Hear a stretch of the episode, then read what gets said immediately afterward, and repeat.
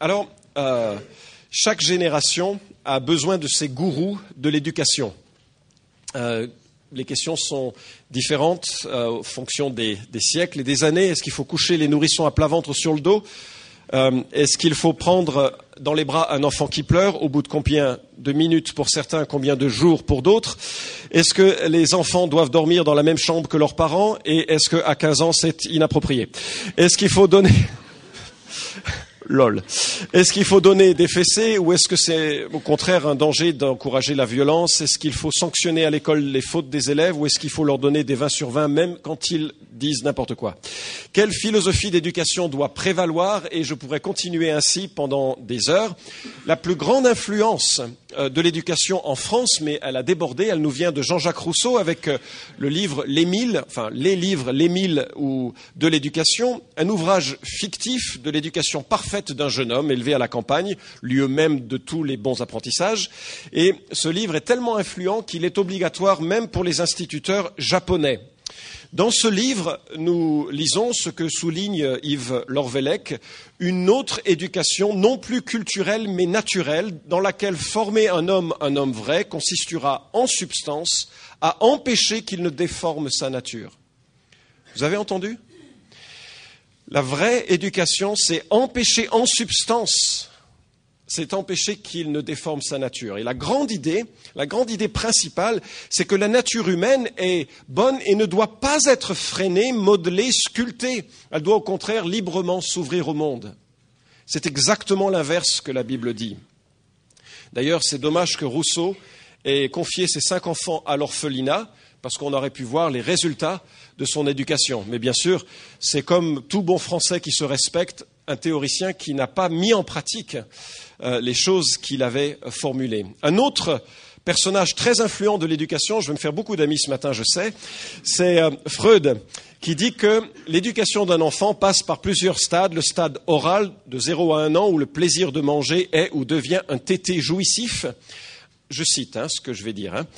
un stade anal et sadique de 1 à 3 ans où le plaisir se vit avec l'expulsion des excréments tout en prenant conscience que les parents sont à sa merci par son contrôle de cette fonction, un stade phallique et prégénital de 3 à 6 ans qui correspond à la découverte du corps et de la présence, la différence des sexes, de la jouissance, de le savoir et de le toucher, une période de latence de 6 à 12 ans, pourquoi c'est latence? Parce que ce qui vient après est plus intéressant, le stade génital de la puberté, où il doit user d'une volonté plus ou moins comprise devant une montée hormonale disproportionnée avec tous les conflits que ça peut engendrer. Au moins, on sait à quoi pensait Freud. D'ailleurs, on le comprend mieux quand on sait que son père était un pervers sexuel qui, en plus de ses infidélités, a imposé à plusieurs de ses enfants des actes sexuels répétés contre nature qui ont rendu son frère et ses sœurs hystérique. Le terme est à l'appréciation de tous. Quelque chose sur lequel il voudra. Enfin, je ne vais pas rentrer. On n'est pas là pour parler de Freud. Juste une chose, c'est que ce cadre-là, un peu, a été le modèle de la compréhension du développement des enfants. Aux US et en France, le livre euh, du docteur Spock, ça s'invente pas, a été euh, a formé toute une génération dans un genre d'idée assez similaire à Rousseau, 52 millions d'exemplaires euh, chaque fois révisé au gré des découvertes ou de la créativité de l'auteur. Et l'idée qui prédomine, c'est qu'il ne faut surtout pas corriger un enfant. Euh, l'éducation est plutôt permissive dans le sens un peu de ce que Rousseau déjà disait. Il faut que l'enfant trouve sa voie, pas de punition. Et ce qui est très intéressant, c'est qu'au fil des éditions, il y a de nombreuses contradictions. Des contradictions qui témoignent bah, du parcours personnel de l'auteur. Et d'ailleurs, c'est peut-être là quelque chose d'intéressant, c'est qu'on n'arrive jamais à s'échapper de ce qui nous a formés quand on réfléchit aux problèmes de l'éducation. Et donc, euh, au fil des éditions, vous voyez qu'il change et qu'il euh, modifie la donne. Et à la fin de sa vie, alors qu'il luttait avec des problèmes de santé liés à une alimentation euh, plus, enfin, trop carnivore, il a préconisé que les enfants deviennent végétariens à partir de deux ans. Alors, il n'est pas le lieu ce matin de discuter Freud, Michel Onfray l'a fait, ni les tableaux d'autres penseurs, Piaget, Wallon, ni la perspective de Spock, notre extraterrestre, si ce n'est de dire que finalement tout ceci, ce sont des idéologies, n'est-ce pas, ou des philosophies de l'éducation. et qu'elles ont des choses intéressantes à dire. Ce n'est pas du tout mon propos de tout casser, de tout nier, de... sont intéressantes, mais ce sont des philosophies, ce sont des idéologies, et qui doivent être abordées à la lumière de ce que l'Écriture enseigne. Vous allez me dire, bah, la Bible aussi c'est une idéologie, une philosophie. Absolument, mais elle est vraie. c'est bête, enfin c'est voilà. La Bible dit que Dieu a instauré dans l'écriture, enfin il a donné l'écriture qui est inspirée de Dieu pour qu'on puisse savoir ce que Dieu pense et c'est à partir de là que l'on doit évaluer les bonnes ou mauvaises observations des êtres humains, y compris celles des prédicateurs de cette Église. Avec cela, je vous invite à voir et à découvrir ce que Proverbe chapitre 4 nous dit de l'enseignement euh, parental, des parents qui gèrent. Et euh, je vais aborder un certain nombre de points à partir de ces, euh, euh, de ces versets. Comme le chapitre est long, on va le lire de façon morcelée. Et je vais suivre les points du plan qui sont proposés derrière sur l'écran. Mais la première remarque que je trouve, alors Proverbe, on, on, y est depuis quelques semaines, quelques mois maintenant, mais la première remarque que je voudrais faire, c'est que si vous êtes parent, et vous pourrez l'appliquer si vous êtes mentor ou tuteur ou si vous êtes quelqu'un qui a un référent. Mais si vous êtes parent, vous devez travailler la proximité affective. Je vous invite à lire le Proverbe chapitre 4, versets 1 à 4. Écoutez mes fils l'instruction d'un père et soyez attentifs pour connaître l'intelligence. Car je vous donne un bon savoir. Ne rejetez pas mon enseignement. J'étais en effet un fils pour mon père, un fils tendre et unique auprès de ma mère. Il m'enseignait alors et me disait que ton cœur retienne mes paroles, garde mes commandements et tu vivras. Alors comme nous l'avons vu euh, dans les, euh, chapitres précédents de Proverbes, la sagesse, l'instruction, euh, l'intelligence est vraiment au centre de la perspective de l'auteur qui vise un savoir-faire, un savoir-vivre, un savoir-être dans euh, l'individu. Mais ce qui m'interpelle, parce que je ne voudrais pas revenir sur tout ce qui a été dit précédemment, ce qui m'interpelle ici, c'est la place de l'affection et de la tendresse qu'expriment ces versets. Vous avez remarqué? Mes fils, soyez attentifs, je vous donne un bon savoir, ne rejetez pas mon, enseignement. J'étais en effet un, fils tendre et unique. Il y a tout l'aspect proche, proximité des relations parents-enfants. Et euh, euh, je pense que c'était important, euh, c'est important quand on veut transmettre quelque chose à un enfant, de le développer. pourquoi? Parce que regardez le verset 4. Il m'enseignait alors. On ne peut bien enseigner que lorsque l'on a créé des liens de confiance.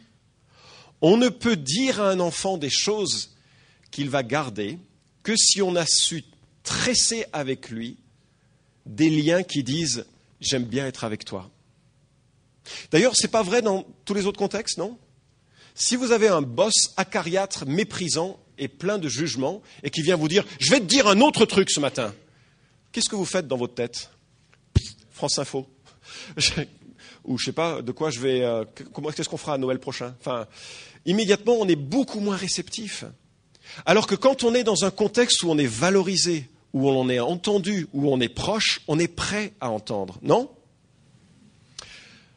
Il y avait deux personnes qui ont fait un... Oui, je pense que ça ne doit pas être l'expérience courante dans les entreprises d'être entouré de gens bienveillants. Mais euh, la question que je pose, c'est est-ce qu'en tant que parent, vous dites, vous communiquez de différentes manières à vos enfants que vous les aimez? Je connais des adultes qui ne rêveraient que de cela, d'entendre leurs parents dire au moins une fois quelque chose du style je t'aime, ou je t'aime bien, ou je t'apprécie, ou même un peu moins, t'es pas mal, tu sais, ou je sais pas, quelque chose de ce genre. Et qui, euh, pour des raisons X, sont incapables de le dire et qui créent un déficit euh, lourd, difficile, douloureux. Je connais des ados qui font des trucs terribles pour attirer l'attention juste pour qu'ils l'entendent. Juste que les parents manifestent de l'attention. Attention, je ne veux pas dire que tous les ados qui font des trucs mal, c'est pour cette motivation. Ce n'est pas du tout ce que je dis. Mais il y a parfois cet appel occupe-toi de moi. Parce qu'il n'y a pas d'affection exprimée. Alors, quand je me suis dit à quoi ça peut ressembler la, proximité euh, affective? Ben, La première chose, euh, c'est communiquer, non? Dieu nous a donné de quoi communiquer. C'est un vrai cadeau, hein, communication. Enfin, pour certains, c'est pas un cadeau, c'est difficile, mais c'est un beau cadeau normalement. Et, euh, et donc, dès le berceau, par des mots, par des chants, par le fait de prendre dans les bras, par le fait ensuite de questionner sur sa journée, de parler des relations qu'il y a eu à l'école, de parler des projets, de, l'avenir, de, des bobos de la vie, de dire bonjour le matin, enfin des trucs simples, quoi.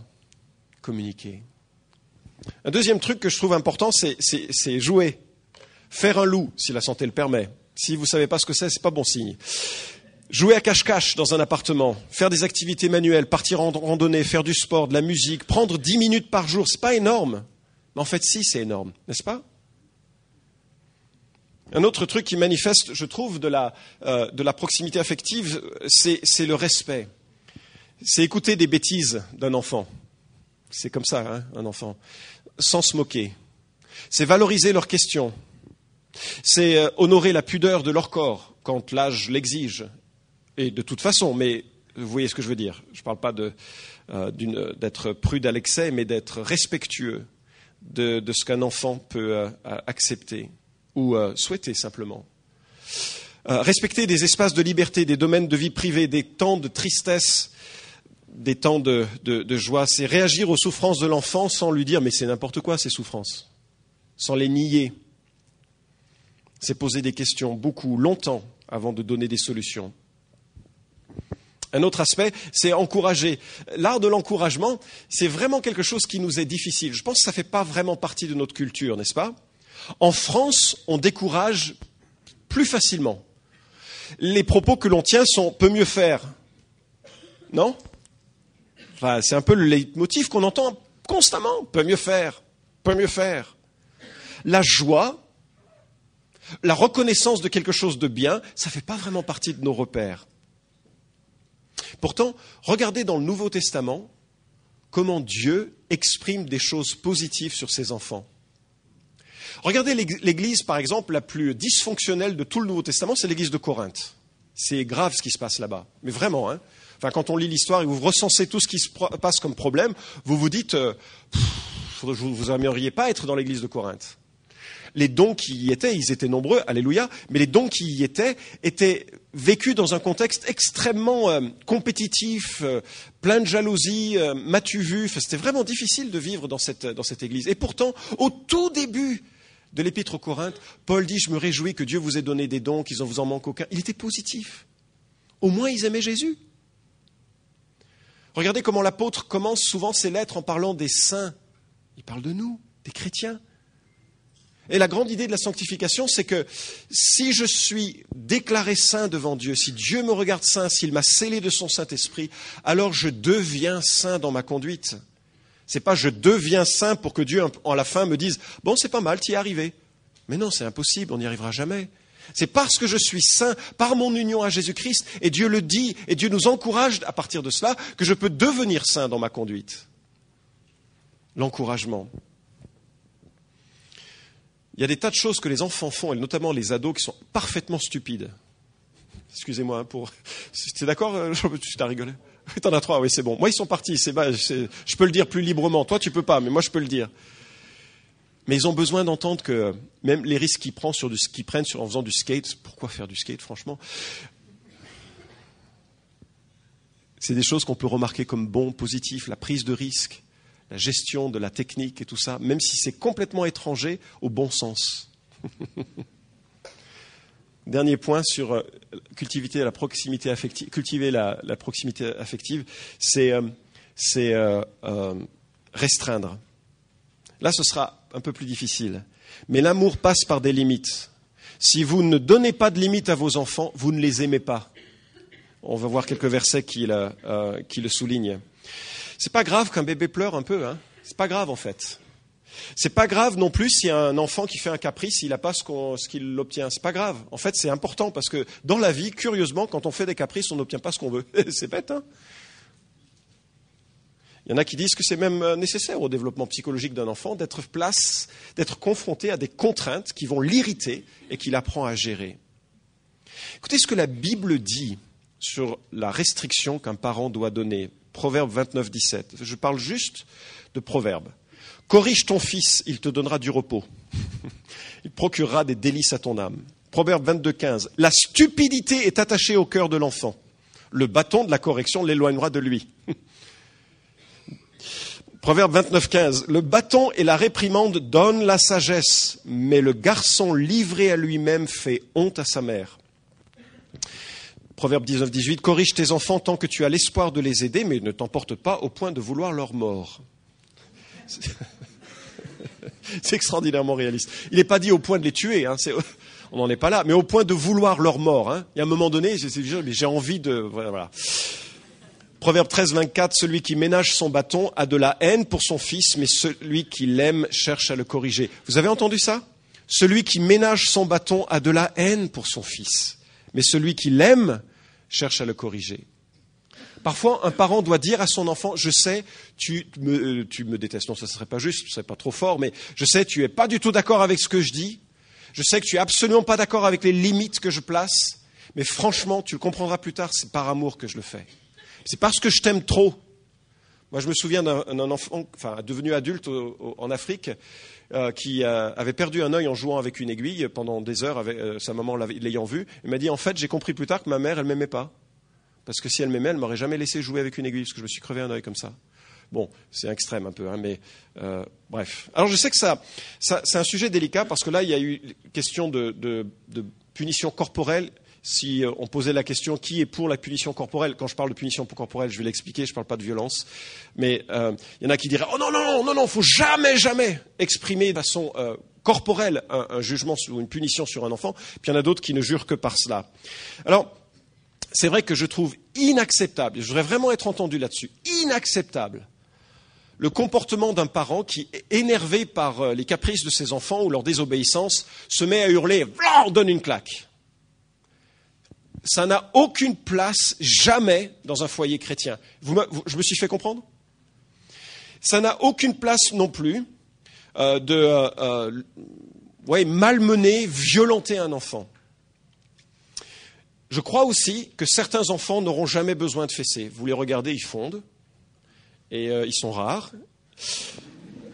On ne les achète pas en solde à... voilà, bref. Dans certaines contrées, ça existe. Mais, euh, et je pense qu'il y a des tas de moyens de restreindre l'expression du mal d'un enfant, le priver d'un jouet, et puis en fonction des âges, bien sûr. Je parle là plutôt des enfants, bien entendu, que des enfants, bien entendu.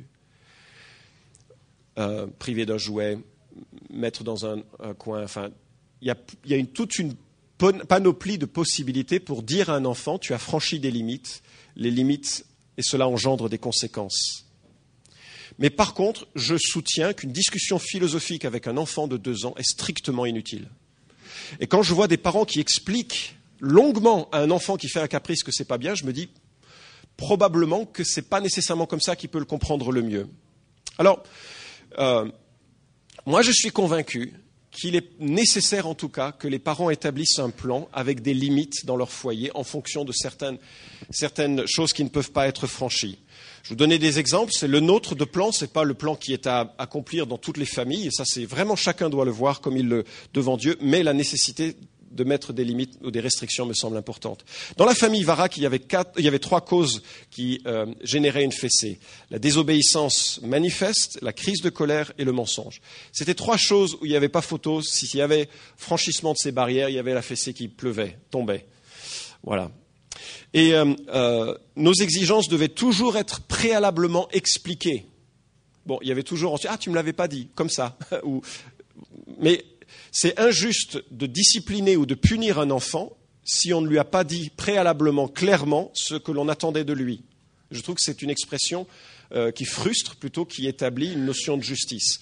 Donc l'une de nos exigences était de dire la loi, et lorsque la loi était dépassée, eh bien, euh, lorsqu'il y avait une faute euh, grave, telle que j'ai pu l'évoquer, euh, on demandait à cet enfant d'aller dans sa chambre parce qu'on ne voulait absolument pas que ce soit public ou humiliant. Et on allait prendre une cuillère en bois parce que je ne voulais pas que ma main, qui pour moi est plutôt un symbole de tendresse, de proximité, de, enfin voilà. Il y a d'autres qui le préfèrent faire autrement, ça me va, il n'y a pas de souci. Chez nous, c'était comme ça. Et puis, d'abord, le fait d'aller marcher dans la cuisine, ça me calmait C'est formidable la marche, comment ça calme. Respiration. Quelle cuillère je prends euh, Non, ça c'est l'appel. bon. Ça, c'est le rouleau à pâtisserie, c'est pas une cuillère en bois. Enfin voilà. Et puis ensuite, on allait expliquer, parler calmement, enfin sans, sans cri. Euh, euh, je demandais que l'enfant me regarde, je lui expliquais ce qui s'était passé, même s'il comprenait pas, même s'il pleurait tout ce qu'il savait, même s'il essayait toutes les tactiques possibles, comme par exemple se mettre des choses à l'arrière pour essayer d'accoucher parce que dans la chambre, il pouvait faire plein de choses hein, pour se préparer. Hein. Euh, et, puis, euh, et puis on appliquait euh, un, un, une dose, euh, un, deux, trois euh, frappes mesurées, posées, qui avaient un rôle pédagogique pour que ce soit saisi. On ne parle pas ici d'un enfant, on parle d'un enfant. Hein. Et puis après, ben, je disais la phrase qui aujourd'hui fait très terriblement rire, ça fait beaucoup plus mal à papa qu'à toi. Aujourd'hui, ils me disent, c'est ça. Mais hein, je vous suggère que l'éducation dans l'écriture, si elle est juste et expliquée, est constructive et même nécessaire. Deuxième remarque, je ne suis pas certain que je ferai tout mon message ce matin. Verset 5. Acquiert la sagesse, acquiert l'intelligence, ne sois pas oublieux et ne dévie pas des paroles de ma bouche, ne l'abandonne pas, elle te gardera, aime-la, elle te protégera. Voici le commencement de la sagesse. Acquiert la sagesse et avec tout ton acquis, acquiert l'intelligence. Exalte-la, elle t'élèvera. Elle fera ta gloire si tu l'embrasses. Elle mettra sur ta tête un gracieux ruban, elle t'ornera d'un magnifique diadème. Écoute mon fils et reçois mes paroles, ainsi les années de ta vie seront nombreuses. Je t'ai enseigné la voie de la sagesse, je t'ai conduit sur les routes de la droiture. Si tu marches, ton pas ne sera pas gêné, et si tu cours, tu ne trébucheras pas le deuxième point que je voudrais euh, relever, c'est la, travailler la proximité affective. Oui, dans ce que j'ai évoqué dans le, le précédent diapo, c'est que tout ceci doit être adapté évidemment avec les âges, avec les situations individuelles. Enfin, je, on n'a pas le temps de faire. Suivez un séminaire, lisez des livres, je, livrerai, vous livrerai les, livres qui me semblent les plus pertinents sur la question à la fin du message. Mais le deuxième point, c'est que euh, je pense qu'il faut, euh, pour être un parent qui gère, remplacer le titre, il faut valoriser l'apprentissage. À partir du verset 5 et plutôt jusqu'au verset 9. Euh, valoriser l'apprentissage, vous remarquez là, le processus avec la sagesse acquiert la sagesse. Il y a quelque chose où on doit apprendre et on doit grandir et on doit le, on doit le valoriser. Ça veut dire distinguer l'erreur du péché et accepter qu'il y aura une part des deux dans l'éducation. Il y a un art de vivre qui s'apprend et parfois on échoue quand on est enfant. Et notamment quand la période devient la période de l'adolescence, il faut rentrer dans, un, dans un, un, débat où on valorise ce qui est l'apprentissage. C'est vrai qu'il y a des enfants qui n'apprennent qu'en bougeant. On leur dit toute la journée de rester assis dans une salle de classe. Il y a des enfants qui sont que artistes ou de fibres principalement artistes, mais on leur dit de faire de la grammaire et des maths toute la journée. Enfin, presque. Hein. Et, parfois, cette éducation que l'on donne, elle n'est pas tout à fait adaptée à l'enfant qui est le nôtre. Comment faire? Il y a une excellente, euh, un excellent poste de TED, un, groupe qui propose un certain nombre de speeches intéressants, de Ken Robinson sur euh, l'éducation. C'est brillant, c'est plein d'humour, c'est sous-titré en français, vous pouvez le, suivre. Et euh, c'est vraiment intéressant. Et comment est-ce qu'on gère dans vos familles dans nos familles la notion d'échec? Comment est-ce qu'on avance sur ces questions? Qu'est-ce que vous donnez comme attente à vos enfants? Imaginez, vos enfants sont sauvés, vous êtes sauvés, vous passerez les deux premiers millions d'années euh, dans le paradis à parler de la vie que vous avez eue. Deux millions d'années, ça doit être long, hein, je peux à peine les compter, hein, enfin comme ça dans ma tête. Deux millions d'années. Croyez-vous que nous parlerons de HEC, euh, d'études de, de médecine, de CNRS, de musée des beaux-arts, à ce moment-là? Il y, a quelque chose qui. On, on doit développer un. Notre orientation doit être de donner des, bases profondes de vie et pas simplement des questions euh, superficielles de la, société. Alors, en pensant à ça, je me suis dit qu'il y, a quand même deux choses. Il faut distinguer, je l'ai dit, l'échec du péché, mais l'échec est le territoire principal d'apprentissage d'une juste ambition, de l'importance de persévérer. Ce n'est pas nécessairement un problème, c'est une opportunité. De rebondir, de persévérer, d'apprendre, de réorienter. Vous le vivez comme ça? Ben, Moi, je ne le vis pas comme ça. Parce que dans la société, le terme échec, c'est un terme euh, extraordinairement négatif. Mais euh, être euh, médecin ou être autre chose, c'est un don de Dieu. Il y en a qui ne peuvent pas, moi je ne peux pas, ça va? Ça va? Le péché, par contre, c'est le terreau rêvé de parler de rédemption. C'est par le péché qu'on réalise qu'on a besoin d'un sauveur. Et quand votre enfant, et notamment votre jeune, pêche, c'est génial. Enfin, non, c'est pas génial, c'est terrible. Mais c'est l'occasion de dire, mais moi je, te comprends, moi aussi je suis un pécheur, moi aussi mon cœur il est pourri, moi aussi il me, conduit à des choses qui ne vont pas. Moi j'ai besoin d'un sauveur. Tu as besoin d'un sauveur. Et c'est lorsque ce sauveur sera rentré dans ton cœur qu'il pourra modifier ce comportement qui, te, qui, qui peut vite devenir un esclavagisme. Troisième point, évoquer les conséquences. On l'a beaucoup abordé, donc je vais, euh, je vais le, voir plus, plus, rapidement. On a déjà lu le texte à partir des versets 10 et jusqu'au verset 13. Euh, les, chapitres de précédents de Proverbes mettent beaucoup l'accent de réfléchir aux conséquences de nos actes. Les chemins que nous prenons engendrent des comportements qui, à terme, seront ou destructeurs ou, au contraire, euh, valorisants. J'ai discuté avec une missionnaire de parole de vie, enfin la fille plutôt d'un missionnaire de parole de vie qui a grandi en Argentine, et son père l'emmenait dans les squats parfois. Les squats où il y avait des jeunes qui se droguaient, qui se prostituaient pour un, peu de joints et autres. Et il lui disait, ces, jeunes-là, ils sont comme toi. Si tu prends certaines décisions à un moment donné comme celle-ci, bah, tu seras comme eux. Pas parce que tu es euh, né dans une famille chrétienne que tu es meilleur ou quoi que ce soit. Est-ce que c'est la vie que tu, tu as besoin de rester accroché à ton Sauveur et à la parole de Dieu? Certaines décisions que tu prends, aujourd'hui peuvent t'entraîner très très loin. Bon, c'est une pédagogie forte, hein, c'est un peu comme les, images sur les paquets de cigarettes. Hein. Bon. Quatrièmement, avertir des mauvaises euh, relations.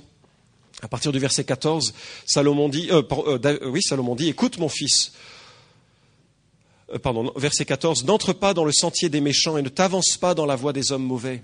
Évite-la, n'y passe pas, détourne-t'en et passe outre, car il ne dormirait pas s'il n'avait fait le mal, serait privé de sommeil s'il n'avait fait trébucher personne, car ils se nourrissent du pain de la méchanceté, et c'est du vin de la violence qu'ils boivent.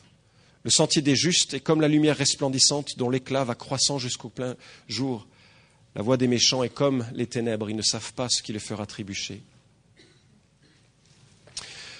Le choix des relations est probablement le choix le plus important qu'un jeune peut faire. Et il est très difficile, pour nous tous, mais particulièrement pour un jeune, de s'élever au-dessus des relations qui nous entourent. Nos amis, consciemment ou inconsciemment, servent de référence, n'est-ce pas? Ben, Je trouve. Les gens que je respecte, j'ai envie de les imiter. Pas vous? Un ado particulièrement, avec toute la mentalité tribale qui euh, l'anime. Et donc c'est drôlement important pour, euh, pour nous, en tant que parents, d'être attentifs au type de fréquentation qui sont donnés. Alors quand je dis ça, je voudrais éviter un piège qui parfois touche certains milieux. Il y a certains milieux qui estiment que l'éducation, ça doit être fait par l'Église, entre gens d'Église. Il faut que les enfants de chrétiens fréquentent des enfants de chrétiens. À l'extérieur, c'est le monde. Et le monde, ça ne se fréquente pas. Le monde, c'est dangereux. Et certains milieux sont devenus experts un peu dans cette dichotomie. Et je ne crois pas du tout que ce soit une, une bonne approche. Parce que le chrétien ne peut pas être protégé dans une bulle tout au long de sa vie, ensuite soudainement être confronté au monde. Ça, c'est la meilleure euh, manière de le planter pour le reste de ses jours. Et puis, d'autre part, le mal, ce n'est pas le monde. Le mal, c'est le cœur. Le monde, il fait que taper sur les bons boutons pour que le cœur s'exprime. Le diable, il, exact, il, fait ça. Il utilise le monde, il utilise le cœur pour nous pousser au mal. Mais le mal, il vient de nous. Jésus, il dit, et ce sera mon dernier point, et c'est peut-être le point le plus important. Alors, quand il est donc question de ça, il ne s'agit pas de dire oh, on va privilégier une éducation christiano-chrétienne. Il faut que mes enfants fréquentent des chrétiens, exclusivement des chrétiens. Ce n'est pas ça dont le texte dit. Mais c'est qu'il faut vraiment veiller à ce que l'entourage d'un enfant qui veut marcher pour euh, Jésus, ou avant qu'il ne se décide, soit favorable à ce qu'il ne plonge pas dans euh, des domaines qui l'entraîneraient loin des valeurs et euh, de la centralité de, de Jésus-Christ. Et je pense que le rôle des parents, à la fois pour alerter, pour faire prendre note des influences des uns et des autres, d'en discuter, euh, est, fondamental. Dernier point. À partir du verset 20, C'est le point le plus important, motivé de la vie intérieure. Mon fils, sois attentif, euh, pardon, euh, verset 20. Oui, mon fils, sois attentif à mes paroles, tends l'oreille à mes discours. Qu'ils ne s'éloignent pas de tes yeux, garde-les dans le fond de ton cœur, car ils sont la vie pour ceux qui le trouvent. Et pour tout leur corps, c'est la santé. Garde ton cœur plus que toute autre chose, car de lui viennent les sources de la vie. Je vais juste relire ce verset, il est central.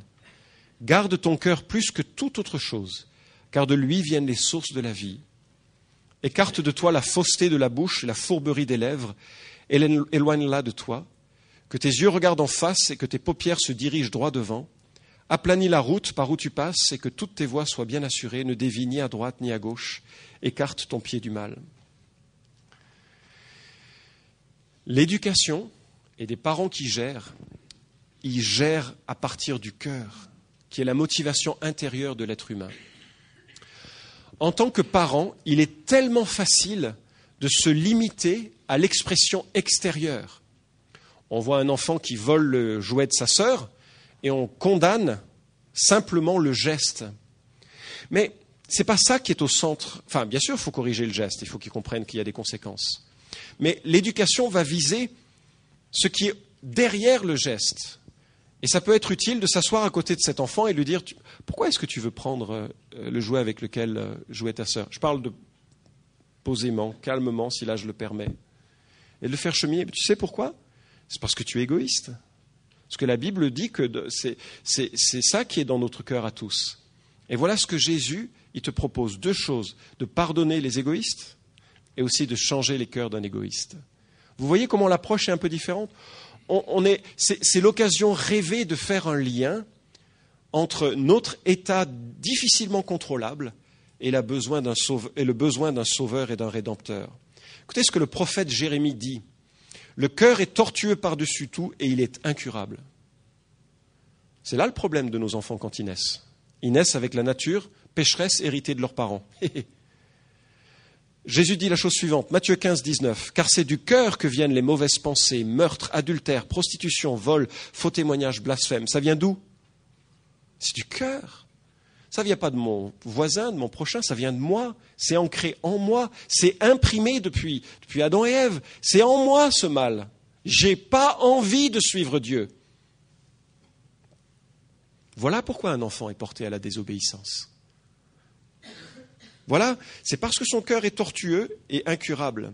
Et si jamais on ne fait que corriger le comportement, on fait des singes, des singes chrétiens, mais ce sont que des singes.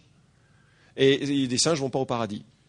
Par contre, si on utilise le comportement pour révéler le cœur, on parle de rédemption, de transformation, de confiance en Dieu, de gens qui sont des pécheurs pardonnés et qui ensuite, par la présence de l'Esprit, grandissent en sanctification. Il n'y a que Dieu pour faire ça. Acte 16, 14 nous dit qu'il y avait dans, un lieu où se trouvait l'apôtre Paul une femme craignant Dieu du nom de Lydie, marchande de pourpre et de Thyatire. Elle écoutait Paul. Elle écoutait et le Seigneur lui ouvrit le cœur pour qu'elle s'attache à ce que disait Paul. Et nos enfants, ils ont besoin de ça. Ils ont besoin que le Seigneur ouvre leur cœur. Romains 10, 10, c'est en croyant du cœur qu'on parvient à la justice et en confessant de la bouche qu'on parvient au salut.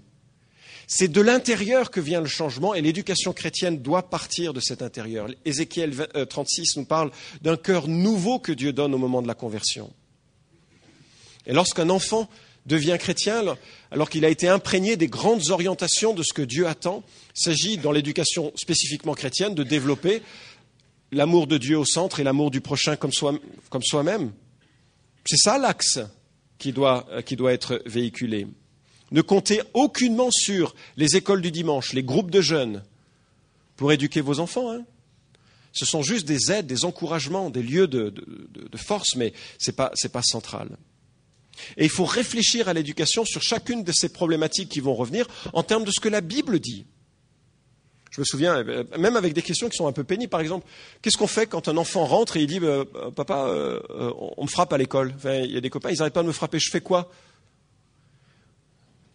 Et euh, euh, au départ, on disait, euh, sans avoir compris le sens de cette parole, on dit, bah écoute, Jésus il nous dit œil pour œil, dent pour dent. non, c'était l'autre verset qu'on disait. tant l'autre joue. Alors on lui a dit, tu sais, quelqu'un qui aime Jésus, il doit être patient, il doit, et puis on lui disait de tendre l'autre joue. Ce qui est une erreur. Pourquoi? On ne tend l'autre joue que quand il est question d'humiliation. C'est quand on donne une chic note sur, la joue droite. Sinon, quand on donne un coup de poing, c'est la joue gauche et ça fait mal. Et Jésus dit, quand on t'humilie, mais tourne l'autre, va pas te battre pour, l'humiliation. C'est pas grave, laisse couler l'humiliation. Mais nous, on a dû réaliser qu'on devait faire, euh, on, pouvait créer une sorte de mentalité de victime. Et donc, on a dit, bah, la loi proposait de limiter face à la violence, en disant œil pour œil, dent pour dent, justement.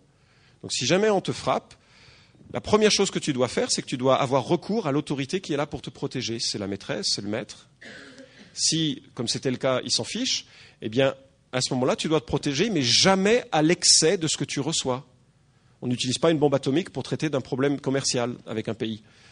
Euh, donc, même principe de, réfléchir bibliquement, normalement, oui, c'est ça, oui, de réfléchir bibliquement à, la question et de, bref, et je termine avec une chose, puisque l'éducation chrétienne va chercher à développer le cœur, le rôle de l'exemple euh, est, drôlement important, n'est-ce pas? J'espère que vos enfants vous voient lire la Bible le matin ou le soir, ou j'espère que vos enfants vous voient réfléchir en disant zut, euh, j'ai besoin de repentance pour ça, ou bien euh, quel, sauveur merveilleux j'ai, ou bien discuter de comment la Bible s'intègre aux difficultés professionnelles et que les problèmes du foyer sont, humblement présentés aux pieds du Seigneur. Allez, je termine. L'idéologie biblique, elle est caractérisée par six points, me semble-t-il. La première chose, c'est que l'homme est déchu dans sa nature. Ce n'est pas une feuille blanche, hein, comme Rousseau le croyait ou l'évoquait à demi-mot. Il est déchu. Et une éducation permet, une bonne éducation, permet de modérer cette déchéance et favoriser une vie sociale les monstres livrés à eux-mêmes sont difficiles à gérer dans un contexte euh, social. Et donc une éducation, une bonne éducation va viser à contraindre cet élément naturel qui est en nous. Une deuxième, euh, troisième perspective, l'éducation chrétienne, cette fois-ci, s'appuie sur l'éducation générale précédente, mais en plus elle vise la rédemption. Elle vise l'amour pour Jésus, L'axe général de l'éducation chrétienne développe l'amour de Dieu et de son prochain,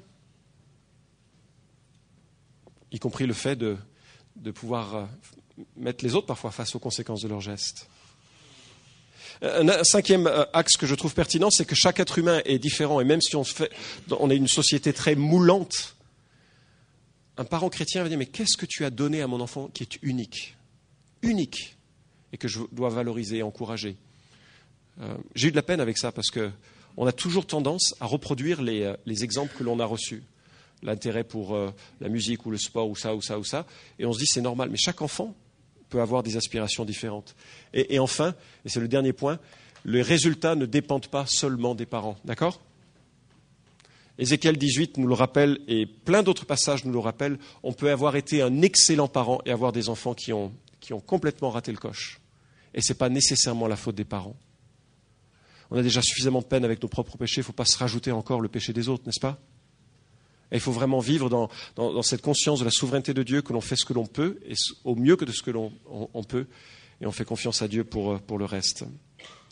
Si ce speech vous a provoqué, ce message vous a provoqué. Je vous invite en tout cas à le discerner euh, devant Dieu et à y réfléchir euh, davantage. Je vous propose deux outils. Le premier, c'est probablement le meilleur, livre que je connaisse sur l'éducation des enfants, Un berger pour son cœur de Ted Tripp. Excellent, vraiment remarquable. Et puis il y a une série de livrets euh, chez ITA que vous pouvez retrouver sur ita-edu.com. Euh, sinon, Institut de théologie évangélique appliquée sur Google et vous aurez la réponse, enfin, le, site, euh, transmettre ses valeurs. Et il y a toute une série de petits fascicules, ça peut être utilisé dans les églises de maison ou dans différents, entre différents couples qui veulent s'encourager, mais il y a toute une série de petits fascicules qui parlent du foyer, qui parlent de l'éducation, de la transmission des, des valeurs. C'est vraiment bien conçu, c'est facile, c'est très interactif, et je vous le livre pour le même prix ce matin. Je vous invite à la prière pour clore ce, message et, juste... Euh, réaliser combien, euh, si nous avons le, privilège et la chance de, de pouvoir parler de la Bible, c'est que Dieu est devenu un père pour nous. Les uns et les autres, on a eu des pères et des mères, euh, certains formidables et pour d'autres pas, pas trop. Et je me réjouis que Dieu veuille devenir Père, éducateur, formateur, combler les manques qui nous ont habités, combler les, travers qui sont encore en nous. Dieu est bon Père. La question que je pose, est-ce qu'il est, est devenu votre Père? Est-ce que vous êtes devenu son enfant? Car à tous ceux qui ont reçu la parole de Dieu, dit l'évangile de Jean, il a donné le pouvoir de devenir enfant de Dieu. Peut-être que l'un ou l'autre ici est prêt à une démarche personnelle vers Dieu en disant, moi j'ai besoin de toi comme Père, j'ai besoin d'être adopté, je suis sans repère, je suis sans entourage, sans famille réellement, j'ai besoin que tu sois mon Père, viens combler ce qui me manque. Tu es mon parent. Peut-être il y a des gens, qui sont mères seules et qui se disent, j'y arriverai jamais. Non, non, Dieu comble le chemin des veuves et des orphelins.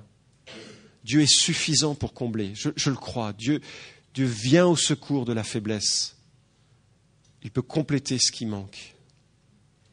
Regardons à Dieu. Notre Dieu et notre Père, je prie pour que tu euh, viennes bénir chacun d'entre nous avec une, euh, une, juste perspective sur notre relation à toi, notre relation à nos familles. Je prie que tu nous remplisses de sagesse et de discernement. C'est tellement un monde chaud, difficile dans lequel nous, nous vivons, pour pouvoir à la fois aimer et orienter les enfants que tu nous donnes, ou peut-être les, les jeunes que tu places dans notre entourage pour les, pour les encourager, les fortifier, les influencer. Donne-nous d'être remplis de ton esprit de sagesse. Je prie pour tous ceux et toutes celles qui sont peut-être attristés par ce message en regardant le, manque qui a euh, creusé un déficit dans leur vie. Je prie que tu les encourages, que tu les fortifies, qu'ils sachent combien tu es un bon Père qui comble, qui comble ce qui manque. Merci de devenir euh, euh, celui qui, qui prend soin de nous par le Saint-Esprit qui habite tous ceux qui se, qui se sont convertis à toi. Au nom de Jésus, Amen.